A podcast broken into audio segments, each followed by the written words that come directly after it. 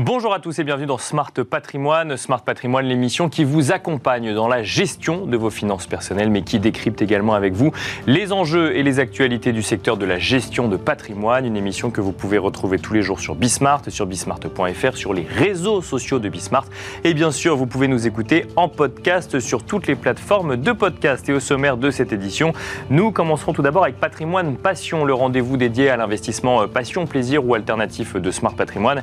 Et en l'occurrence, nous reviendrons ensemble sur l'investissement dans le vin et plus particulièrement sur les primeurs 2023 alors que se tient en ce moment même la saison des vendanges. Nous en parlerons avec Daniel Immacolato, directeur général de Cavissima.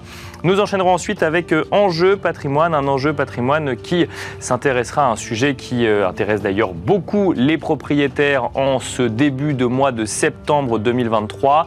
Les avis de taxes foncières ont déjà été envoyés à un certain nombre de propriétaires et euh, comme prévu, il y a eu un certain nombre de hausses en matière de taxes foncières. Nous en parlerons avec Christophe Demerson, président de l'UNPI, mais aussi avec Maëlle Bernier, directrice de la communication et porte-parole de Meilleur Taux. Et puis enfin, dans la troisième partie de Smart Patrimoine, dans l'œil du CGP, nous ferons un point sur l'investissement sur les marchés financiers avec Guillaume Essette, directeur associé chez Gfineo. On se retrouve tout de suite sur le plateau de Smart Patrimoine.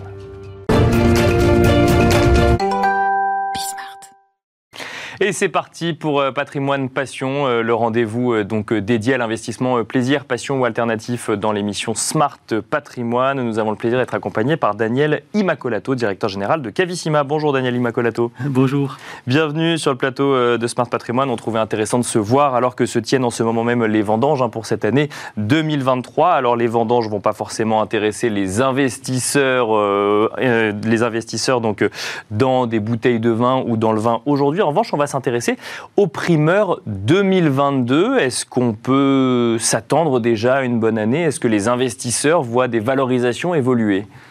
Alors, c'est, la campagne est, euh, s'est terminée il n'y a pas si longtemps que ça, en fait. D'accord. Partie 2022. Donc, euh, quand on parle de primeurs, effectivement, c'est, Bordeaux essentiellement. Bien sûr. Plus quelques sorties euh, en Rhône ou dans d'autres régions. Donc, c'est, encore un petit peu tôt pour tirer des conclusions. Il y a eu une campagne primeur, effectivement, qui, s'est déroulée.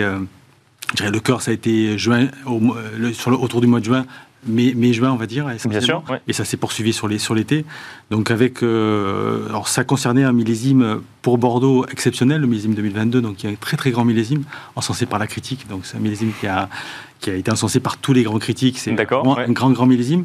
Euh, le petit bémol, c'est que les prix de sortie en primeur étaient plutôt de manière générale assez élevés. D'accord. Donc, euh, du coup, les investisseurs ont eu un peu de mal à se positionner. Voilà, une approche un petit peu euh, à la fois euh, une volonté de se positionner parce que c'est un grand millésime, Bien sûr, dans une vision de très long terme. C'est un millésime qui va être unique, sur lequel on va revenir. C'est un millésime qui, que tout le monde voudra avoir dans sa cave pour l'ouvrir à un moment donné, parce qu'il ne faut pas oublier qu'à la fin, l'affinité des bouteilles, c'est quand même de les boire. Exactement, exactement. Et, mais, mais en même temps, des prix de sortie qui étaient plutôt élevés, donc avec une réserve, je dirais, de de valorisation immédiate plutôt courte. D'accord. Et, un risque pour certains vins de, de se prendre du temps avant de commencer à se valoriser. Donc, du coup, des investisseurs, ceux qui sont, je dirais, plus focalisés sur le court terme, euh, court ou moyen terme, je dirais 4, 5 ans, euh, plutôt sur la, avec de la prudence. D'accord, oui. Et ceux qui sont vraiment sur une perspective long terme, euh, voilà, une volonté de prendre des positions. Donc une très grande année, mais presque victime de son succès vis-à-vis des valorisations et de la, qui a pu perdre un petit peu les investisseurs sur la manière d'aller sur, euh, sur l'année 2022 en matière d'investissement dans le vin. Après, c'est un choix, un choix euh, clairement des propriétés de, de, définir un prix de sortie. Hein. Bien sûr. Euh, et après, à partir de ce prix de sortie, il y a, des, il y a une demande plus ou moins forte qui, qui fait que ça, ça s'emballe ou ça s'emballe moins. Bien sûr. alors après, il faut mettre ça en perspective parce que les, effectivement, comme, acheteur, on a pu trouver des fois que les prix étaient un petit peu élevés, mais objectivement, euh, si on regarde des choses avec un peu plus de, recul, euh, on est toujours dans un contexte où le, nombre, là on parle vraiment d'une catégorie de très très grands vins qui est assez peu disponible en termes de volume. En fait, il y a bien sûr, un problème de disponibilité. Même dans le vin, la rareté fait le prix, bien sûr. Exactement, et, la rareté est importante, et, en même temps, vous avez la demande qui est toujours plus grande parce que vous avez de plus en plus de, gens dans l'ensemble des pays euh, du, monde qui, euh, qui ont les moyens aujourd'hui d'aller vers ce genre de bouteilles et qui, qui, sont en forte demande. Mais alors justement, la demande est plus grande de la part d'investisseurs ou de la part de consommateurs sur ces bouteilles? Les deux, les deux, c'est-à-dire que effectivement, il y a une demande d'investisseurs, mais euh, en fait, c'est la, la, la, demande de consommation in fine qui, qui compte. D'accord. Et en fait, il faut vraiment avoir en tête que le, quand les, vins, les vins sont mis en marché, ils vont être euh, donc achetés par, des, euh, par des, acheteurs finaux ou des, ou des investisseurs, mhm. sachant que le, vin, ces vins-là, ces grands vins, ne peuvent pas s'ouvrir tout de suite. Il, faut bien sûr, il faut les conserver. Oui, Exactement, il faut beaucoup d'années avant, avant que l'apogée soit, soit là, donc que ça fasse, ça fasse sens de commencer à ouvrir les bouteilles. Et d'ailleurs, ça, ce qui a un, un deuxième effet, c'est-à-dire que quand les bouteilles commencent à s'ouvrir, il y avait une rareté au départ, et au fur et à mesure qu'elles commencent à s'ouvrir, il y en a de moins en moins, parce que sur un millésime donné, la, quantité disponible s'appauvrit. Bien sûr. Donc il y a une, sorte de deuxième effet en termes de, valorisation hein, à terme. Mais disons que, le, que ce soit des investisseurs ou des, collectionneurs, des grands amateurs, euh, dans tous les cas, il faut garder les vins avant de les consommer donc effectivement, soit les, vins s'échangent. En fait, souvent ils bougent pas d'endroit. Hein. Bien sûr, c'est juste les propriétaires qui changent. exactement, ils bougent pas d'endroit parce que l'important c'est qu'ils soient conservés dans des conditions optimales. D'accord. Euh, et, après. Euh, à la fin, leur vocation, comme j'ai dit au début, c'est d'être bu, donc euh, d'être ouvert. Et, donc, dès qu'on va commencer à s'approcher de l'apogée d'un vin, la, voilà, la demande s'accélère parce qu'il y a le, plaisir qui reprend le dessus. En, matière d'investissement, euh, on est quand même soumis, effectivement, de, quand je parle des investissements au sens large, hein, euh, à, au, sujet hausse des taux d'intérêt euh, des banques centrales, au sujet inflation également. Est-ce que ces variables-là, ces métriques-là, ont un impact sur l'investissement dans le vin aujourd'hui Alors, oui et non. C'est-à-dire que oui, forcément, parce que comme tout tout euh, euh, moyen d'investissement. En fait, il y, a forcément des réflexions derrière des investisseurs qui, Bien sûr, qui, prennent en compte ce genre de paramètres. Par contre, euh, il faut vraiment avoir en tête que le, vin est un, actif décorrélé des marchés financiers. Donc, et c'est, je dirais, sa, sa valeur première. C'est-à-dire que c'est vraiment un produit, je dirais, un vecteur d'investissement qui est totalement décorrélé et qui ne subit pas les, fluctuations des marchés financiers parce que euh, parce qu'il se passe telle, telle chose ou telle autre. Il faut vraiment avoir en tête que c'est un marché avec une grande capillarité. D'accord. Euh, vous avez des vins qui sont distribués dans le monde entier par, via des, tas de, petits importateurs, distributeurs, etc. Donc c'est un marché qui est, il y a une valeur euh, pour chaque bouteille. Et en même temps, il y a cet aspect que je vous disais d'attendre avant de pouvoir le consommer, avec cette, logique de rareté qui s'accélère vers la fin. Euh, et, en même temps, vous avez. Euh, et, c'est décorrélé. Donc, beaucoup d'investisseurs vont vers ce type d'investissement pour pouvoir euh, se dérisquer, je dirais, pour aller vers quelque chose d'alternatif qui, viennent complémenter leurs investissements. C'est pas un investissement, moi je, le dis toujours aux investisseurs, il faut, faut, faut pas. Ceux qui ont vraiment une volonté d'investir dans, le vin, souvent il y a une passion derrière. Hein. Bien sûr, oui. Il faut, aimer le vin déjà et peut-être s'y connaître un petit peu quand même avant d'y aller. Exactement, exactement. Il, y a il, y a, un côté passionné, même si c'est pas 100% des investisseurs, mais il y a vraiment un côté passionné. Euh, ils apprennent au fur et à mesure des années, soit ils ont une connaissance de départ, soit ils apprennent au fur et à mesure des années. Et, et, euh, et je dirais, le, donc il y, a cette, il y a cette notion de, passion, et, après, il faut que ça reste mineur dans, dans le portefeuille euh, patrimonial. C'est, 5%, ça, ça, paraît euh, une valeur raisonnable. Ça, ça, reste un investissement de diversification, c'est ce qu'il faut avoir en tête. Exactement. dernière question rapidement, Daniel Imacolato. Alors, on a parlé de 2022. À quoi est-ce qu'il faut s'attendre pour 2023, après cette année exceptionnelle de 2022 Alors là, on parle juste de Bordeaux, parce que les, les, grands, vins, les grands vins, effectivement, vous avez la Bourgogne, mm. Euh, des grands vins euh, du, Rhône, des, grands vins de, différents territoires euh, Bien sûr, dans, le monde. Hein. donc, c'est une, une, catégorie assez large. Et, et pour, pour, Bordeaux, c'est un petit peu tôt pour le dire. En fait, D'accord, les, je dirais en, amont, il y a eu, on a eu, il y a eu quelques épisodes moins sympathiques, ce qu'on appelle du mid des Bien sûr, comme ça, qui, qui pourraient amener à un millésime potentiellement moins qualitatif. En même temps, les grandes propriétés ont tellement de, je dirais, de moyens mis en œuvre pour s'assurer que les, conditions soient optimales quoi qu'il arrive. Euh, je pense qu'elles feront un joli millésime. Est-ce que ce sera un très grand millésime comme 2022 ça, ça, paraît difficile. Merci beaucoup Daniel Imacolato d'être venu sur le plateau de Smart Patrimoine. Je rappelle que vous êtes directeur général de Cavissima. Merci beaucoup. Merci beaucoup. Et quant à nous, on se retrouve tout de suite dans Enjeu Patrimoine.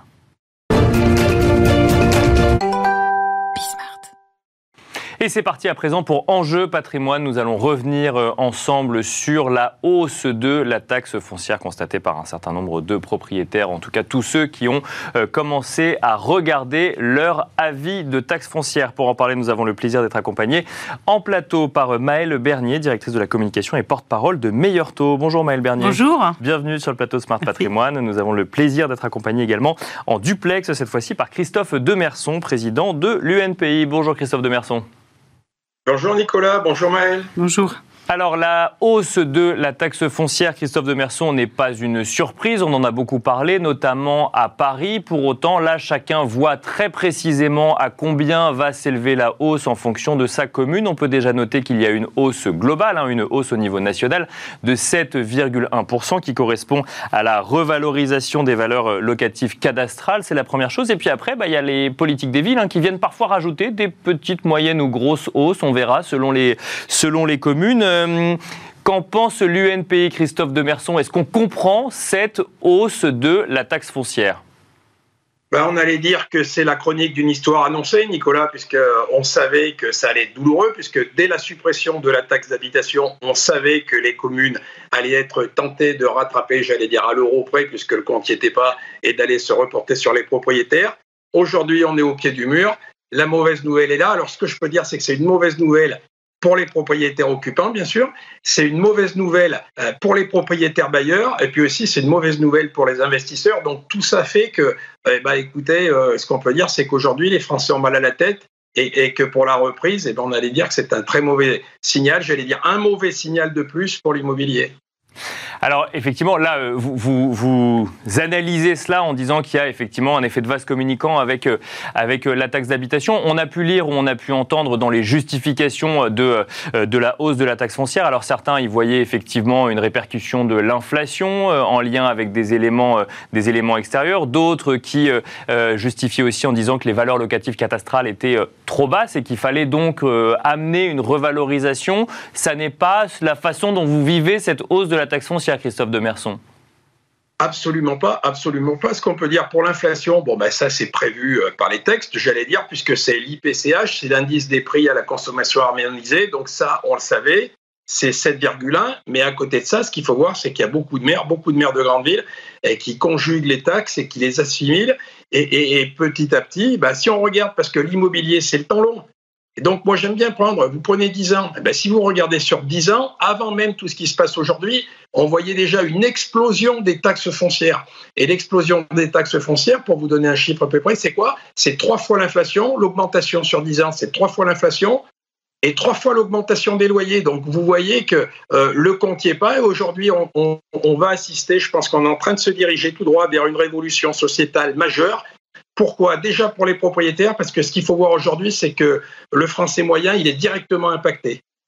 Il est directement impacté, ça veut dire quoi? Ça veut dire que le propriétaire occupant, la veuve, le français moyen qui a économisé toute sa vie pour rester dans son appartement, puis pour s'il a le malheur à côté de ça d'avoir une résidence secondaire, il peut plus payer. Donc la révolution sociétale est là puisque c'est des gens, surtout des personnes âgées, des veuves qui vont être obligées de vendre parce qu'elles ne pourront pas avoir une conjugaison euh, des charges. Et puis à côté de ça, ce qu'on voit aussi, par exemple, c'est que euh, ces personnes, eh ben, pour essayer de s'en sortir, elles, se tournent par exemple vers le viager. C'est des choses qu'on voyait jamais avant. Donc maintenant, il y a une explosion des, des viagers. Et puis à côté de ça, pourquoi c'est terrible aussi et là, c'est mauvais, ce que je vous disais dans mon préambule, c'est mauvais euh, pour les propriétaires bailleurs, parce que aujourd'hui, ce qu'on voit, c'est que sur, j'allais dire, pratiquement sur la moitié du territoire, on est en rendement, un rendement négatif pour le locatif. Donc ça veut dire quoi? Ça veut dire que les gens ne vont plus investir. Ça veut dire que les et, en filigrane, ce qu'on voit derrière, eh ben, c'est que ça va être de plus en plus dur euh, euh, pour se loger, pour les étudiants, pour les gens qui bougent, pour les gens qui ont, besoin de mobilité. Donc, euh, je ne sais pas comment ça va se terminer, mais ce que je sais, c'est qu'on se profile vers quelque chose de grave parce que vouloir casser des propriétaires vouloir taxer la propriété toute la journée. Ça fait des années qu'on le dit, hein, on en a déjà assez parlé, nous, ensemble sur votre plateau. Et eh ben aujourd'hui, j'allais dire, on est un petit peu au bout de l'histoire. Et le rendement négatif, il fait que les investisseurs, se détournent petit à petit euh, de, ce type d'investissement. Vous savez, aujourd'hui, bah, les, personnes... On va laisser euh, Christophe Demerson...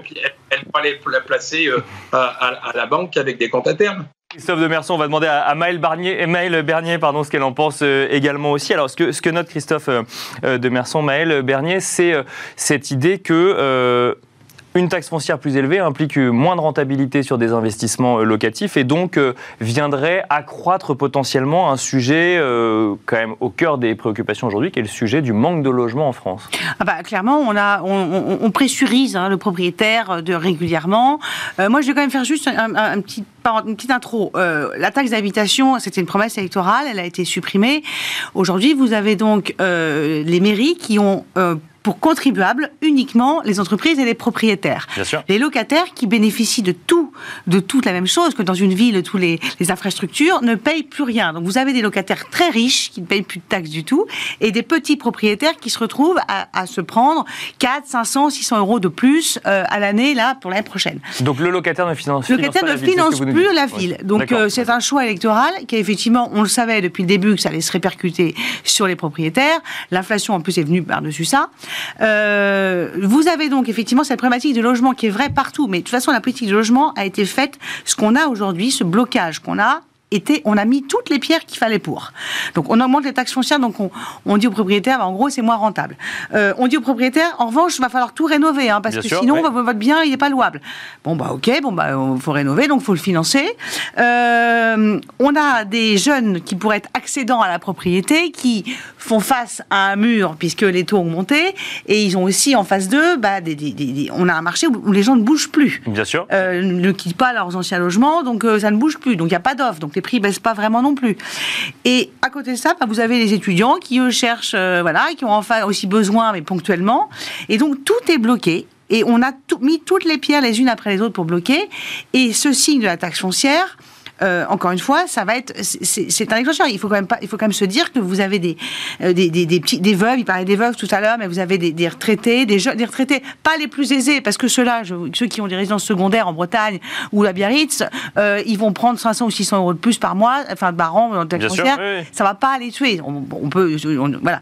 Mais pour certains, pour certaines personnes retraitées modestes, euh, c'est très compliqué. Ça devient euh, plus cher d'être propriétaire, c'est ça alors, De toute façon, ça devient. Alors, on a eu des périodes assez bénies. Euh, on avait des taux à 1%, et malgré la taxe foncière, globalement, l'un dans l'autre, vous étiez assez vite, vous rentabilisiez assez vite dans l'achat même d'une résidence principale. Aujourd'hui, acheter un bien, même pour sa résidence principale, c'est faire un effort de financement. Moi, je continue de penser quand même que, au bout de 20 ans, euh, cet effort est terminé, vous avez un bien, un toit sur la tête, alors que si vous êtes en location, vous êtes une situation précaire, puisque le propriétaire peut vouloir récupérer son bien. Mais euh, cette taxe foncière va effectivement faire très très mal. Je pense qu'on a supprimé la taxe d'habitation sans réfléchir.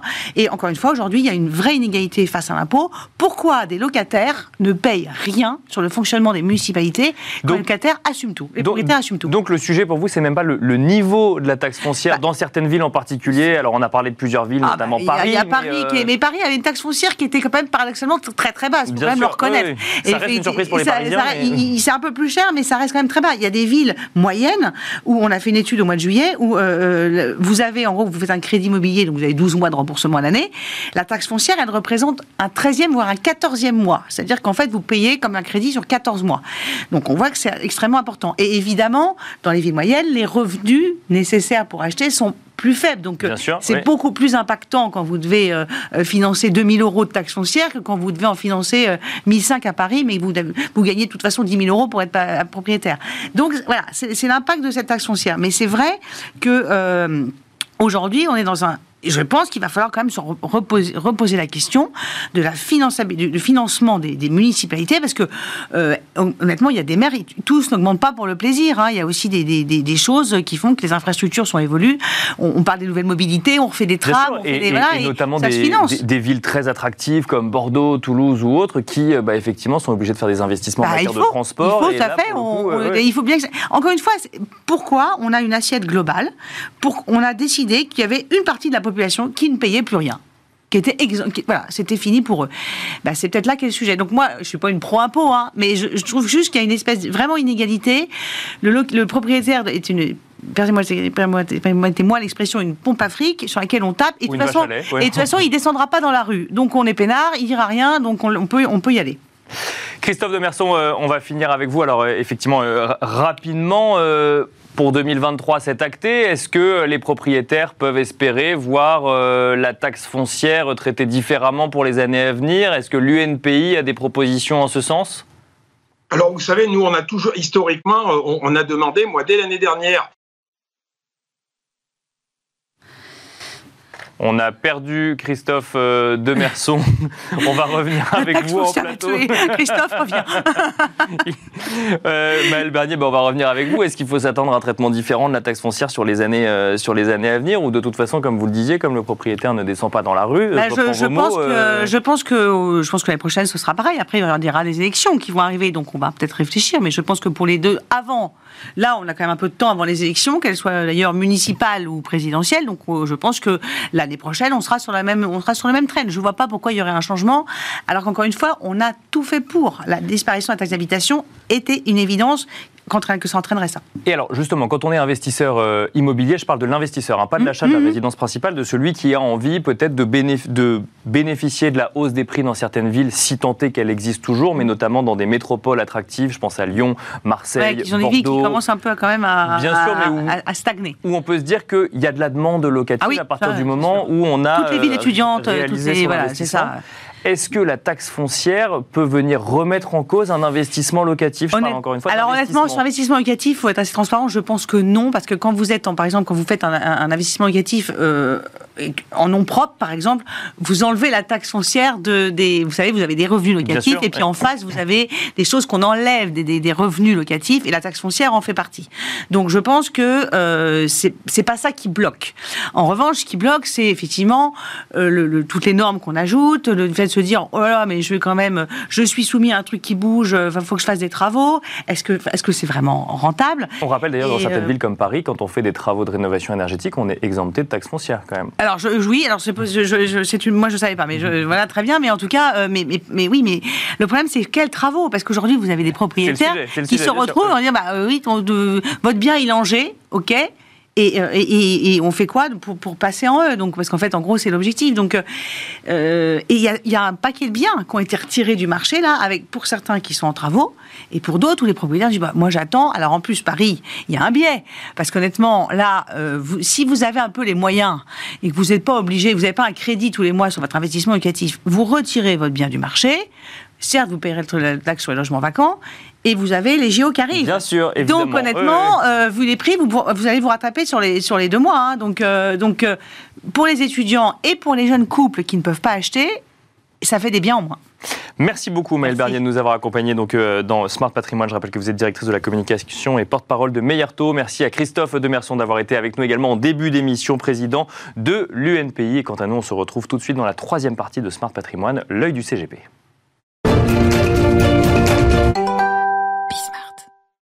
Et c'est parti pour l'œil du CGP, cette rubrique au sein de Smart Patrimoine qui permet à un conseiller en gestion de patrimoine d'exprimer ses convictions sur un sujet ou sur une thématique d'investissement. En l'occurrence, nous avons le plaisir d'accueillir en plateau Guillaume Essette. Bonjour Guillaume Essette. Bonjour. Bienvenue sur le plateau Smart Patrimoine. Vous êtes directeur associé chez Gfinéo et avec vous, nous allons aborder l'approche que peuvent avoir les épargnants ou les investisseurs vis-à-vis des marchés actions. Euh, comment aborder cette thématique pour la rentrée? Oui, tout à fait. Alors, quand on parle de, marché action, la grande question, c'est euh, est-ce qu'il faut rentrer Est-ce qu'il ne faut pas rentrer? Bien sûr, oui. Euh, comment Est-ce que c'est trop haut? Est-ce que c'est trop haut? Est-ce que c'est trop bas? Euh, Et finalement, pour répondre à cette question, il faut s'en poser deux autres. La première, c'est quel est mon horizon de temps? D'accord. Combien de temps devant moi sur cette portion de mon patrimoine pour faire fructifier mes capitaux? Selon moi, le vrai investissement en action, il se pratique à long terme. À long terme, ça veut dire concrètement la partie de son patrimoine dont on n'aura pas besoin sur les 8-10 ans à venir. Mhm. Euh, pourquoi 8-10 ans? Parce que euh, même si beaucoup s'y essayent, en pratique, il est extrêmement périlleux euh, de faire du market timing, de prévoir les cracks. Si par malchance il y a un crack demain, des cracks il y en a eu, il y en aura, simplement, on n'en connaît pas la date. Bien sûr. Très facile. où, sur eh bien, il faut du voilà, et il faut du temps devant soi pour pour laisser les marchés se normaliser. Et si les marchés actions rapportent sur très longue période 7 à 9 par an, ce qui est attractif. très longue période, c'est donc les 8-10 ans dont vous parliez tout à l'heure, ou c'est plus long que ça encore? Alors, si on regarde sur un siècle de données, en restant 8-10 ans en bourse, on est en moyenne aux alentours de 7 à 9% de performance. Est-ce que c'est, euh, est-ce qu'il faut comprendre que finalement chercher les points d'entrée n'est pas une stratégie réellement quand on est sur du très long terme? Alors oui, c'est le deuxième point. C'est est-ce que c'est le bon moment pour rentrer ou pour sortir?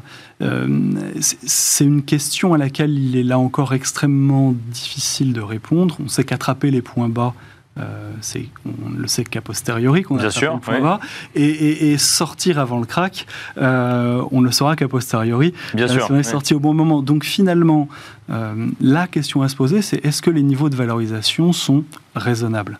S'ils sont raisonnables et qu'on a du temps devant soi, alors oui, c'est un bon investissement. On entend souvent les, questions de nos clients chez GFINEO, mais j'entends dire que les indices sont au plus haut, du coup la bourse est chère, est-ce que c'est le bon moment pour investir?